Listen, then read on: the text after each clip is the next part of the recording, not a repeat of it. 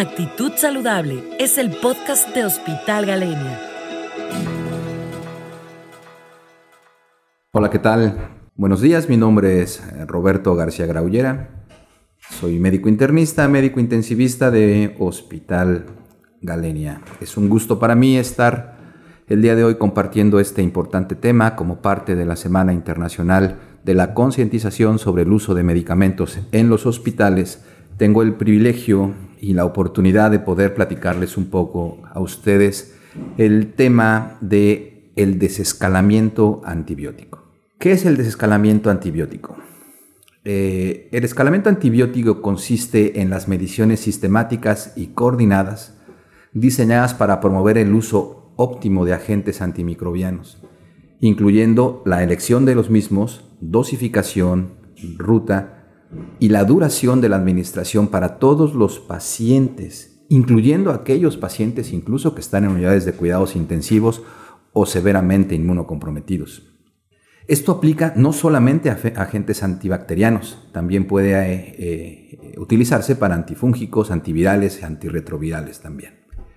El objetivo primario del desescalamiento antibiótico es optimizar el pronóstico clínico de los pacientes mientras minimizamos las consecuencias no intencionadas del uso de los antibióticos. Algunos objetivos adicionales pueden incluir eh, mejorar la susceptibilidad a la emergencia antibiótica y optimizar la utilización de recursos. En los Centros para el Control de las Enfermedades en Estados Unidos, requiere que todos los hospitales ¿sí? que pertenezcan a Joint Commission, como lo es el Hospital Galenia, tengamos un programa de retiro o un uso inteligente de los antimicrobianos eh, basándose en que hay evidencia clínica muy importante del sobreuso de los antibióticos, un uso abusivo de los antibióticos.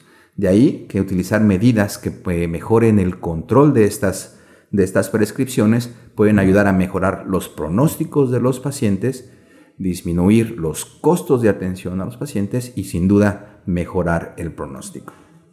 Desde el año 2017 la Joint Commission requiere que todos los hospitales que estén certificados ¿sí?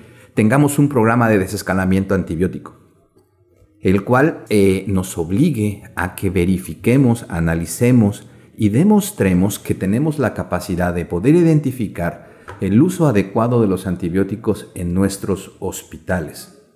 Esto es muy importante ¿por porque se ha visto que hay una emergencia muy importante de la resistencia antibiótica.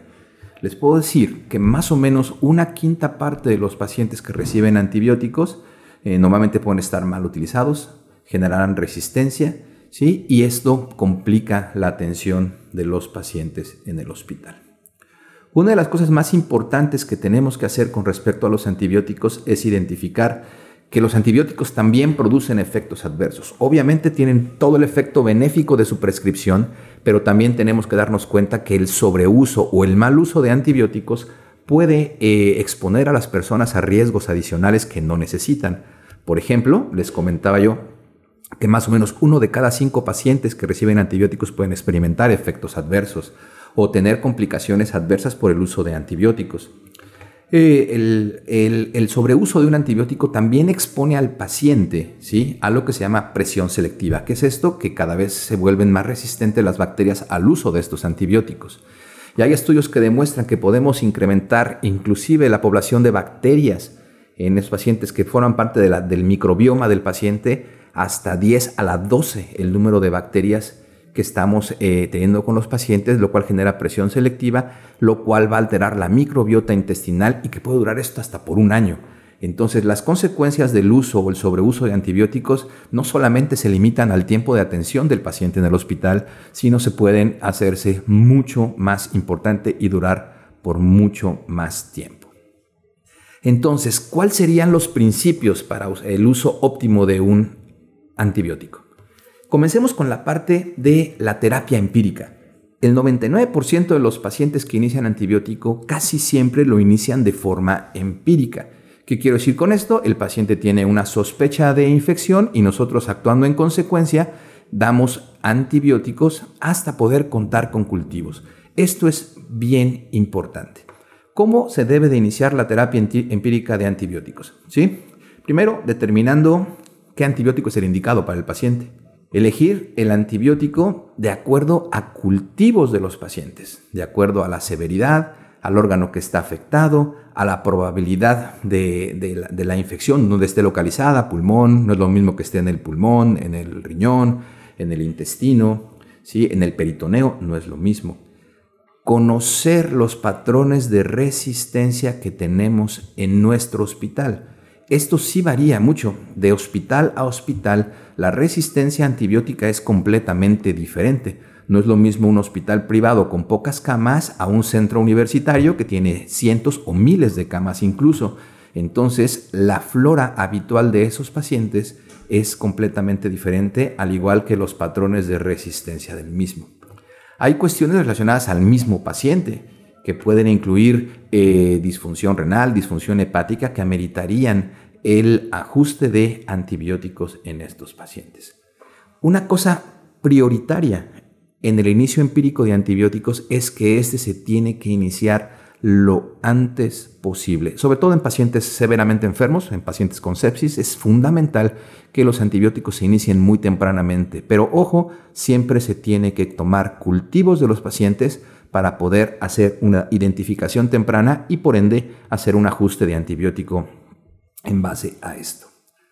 El segundo punto de estas intervenciones sería el hacer una, una vigilancia, una supervisión y un ajuste adecuado a cada uno de los pacientes. Todos aquellos pacientes que requieren terapia em-, empírica deben ser reevaluados de forma continua. ¿sí? Obviamente, si obtenemos un cultivo positivo, al tener ese cultivo positivo tenemos que hacer el ajuste de antibiótico, ya sea escalándolo hacia algo más o descendiendo el espectro de antibiótico para así poder lograr un uso adecuado de antibiótico. Y esto tiene que seguir siendo evaluado. Y las dosis deben ser ajustadas de acuerdo a concentraciones mínimas inhibitorias, pero también a condiciones del paciente, como mencionamos previamente, en base a su función renal, función hepática, si está en soporte renal o en cualquier otra circunstancia. Es importante que tengamos una vigilancia muy importante de esto.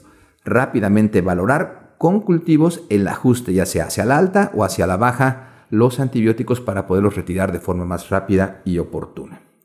Una tercera intervención es rápidamente convertir los antibióticos que se utilizan de forma endovenosa a una vía oral. Una vez controlada la infección, podemos utilizar los últimos días de antibiótico por vía oral y con eso disminuimos los riesgos asociados a la utilización de catéteres centrales, a utilización de catéteres periféricos y tenemos una disminución de coste y probablemente disminución de efectos adversos con los pacientes.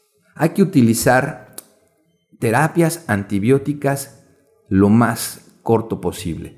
Hay múltiples guías de práctica clínica, guías de práctica clínica internacional que nos determinan el tiempo promedio de respuesta de los antibióticos a las infecciones comúnmente presentadas en los hospitales, tanto en, contexto de hospitalización, de cirugía o incluso en unidades de cuidados intensivos.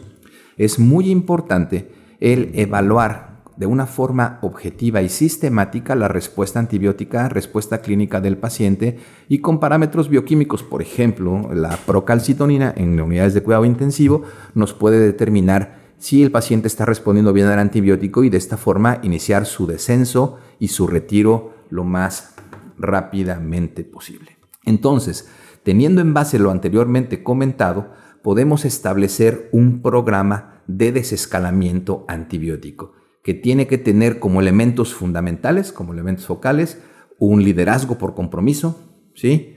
tener forma de poderlo eh, administrar y medir. Es muy importante que, los tres niveles de, de, gobierno en un hospital, que es la parte directiva, la parte administrativa y la parte operativa, estén en constante comunicación con respecto a este tipo de intervenciones. ¿Por qué? Porque así nos favorece que la poder utilización, una adecuada compra y una adecuada administración de medicamentos por parte del hospital.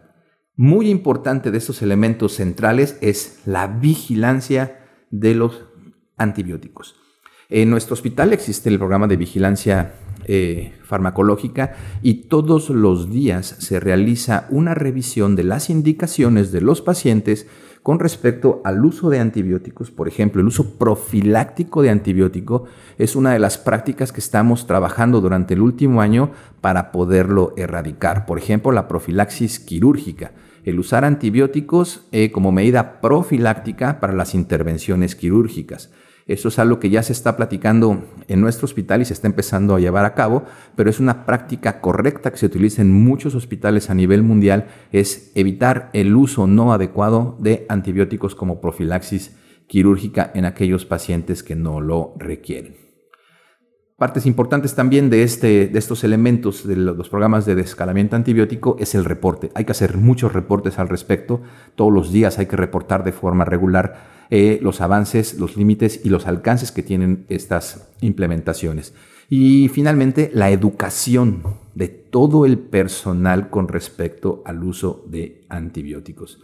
Es bien importante esto de la educación porque parte importante de estos programas de desescalamiento antibiótico implican de forma muy importante la comunicación entre los que prescribimos medicamentos y la gente que controla los medicamentos. Estas intervenciones en un programa de desescalamiento antibiótico pueden incluir de forma eh, no limitativa eh, el seguimiento de los antibióticos.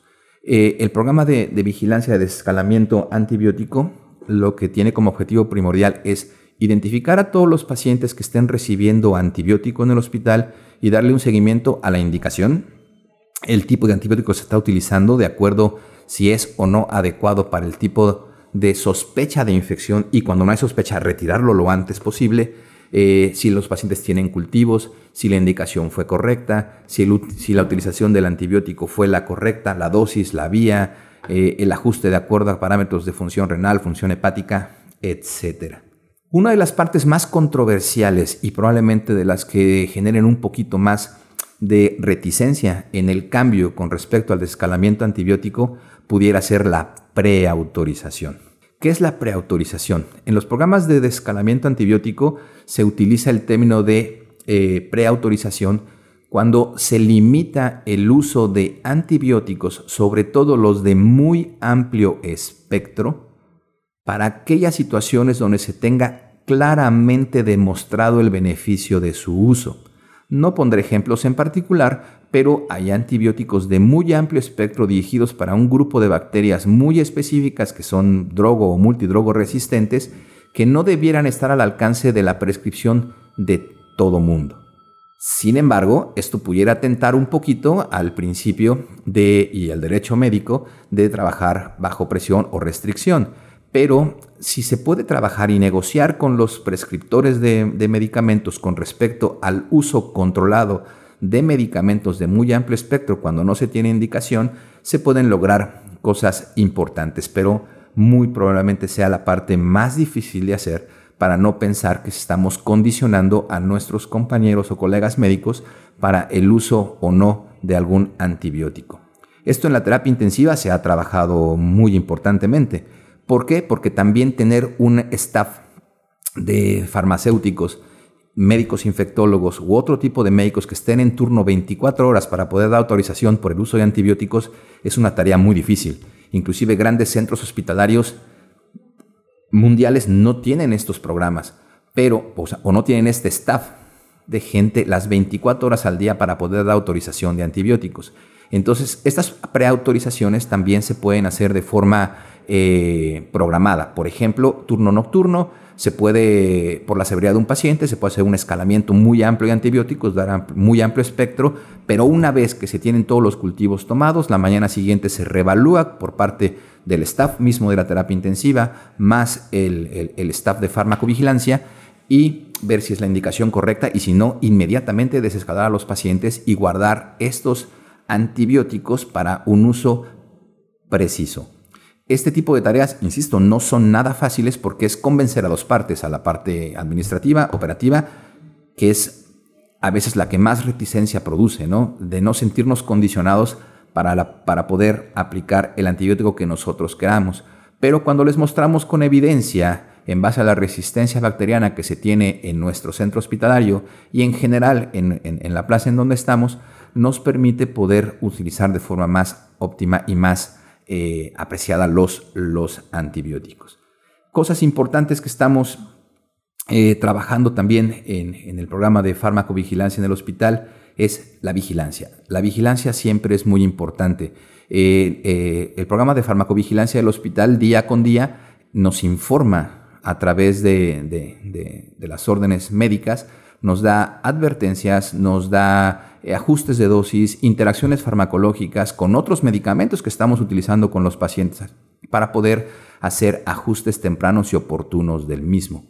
Esta área va a crecer sin duda en los, en los, en los próximos años y nos haremos conscientes de que el abuso en el uso de antibióticos es muy deleterio para los, para los pacientes. Y una vez que tomemos esto en cuenta, será mucho más fácil para todos nosotros poder disminuir de forma progresiva o darnos cuenta de que si ya mi antibiótico no es el adecuado o yo llevo ya el objetivo primario por el cual se lo puse, por ejemplo una terapia empírica y descarté que el paciente tuviera infección, retirar rápidamente los antibióticos. En el contexto de unidades especiales, por ejemplo, acciones de terapia intensiva, hemodiálisis, este, eh, oncología y quimioterapia, una vez demostrado que los pacientes no tienen infección, es fundamental retirarlo porque la emergencia de la resistencia antibiótica ya es un problema en la actualidad y al rato no tendremos con qué manejar a los pacientes si seguimos con este patrón de resistencias a medicamentos que pueden llegar a producir brotes hospitalarios y, muchos problemas. Entonces, estos programas de farmacovigilancia y de desescalamiento antibiótico, hoy día, aún estando en ciernes en, en nuestro país es algo que tendrá un alcance muy importante, todo enfocado a la seguridad de nuestros pacientes. Muchas gracias.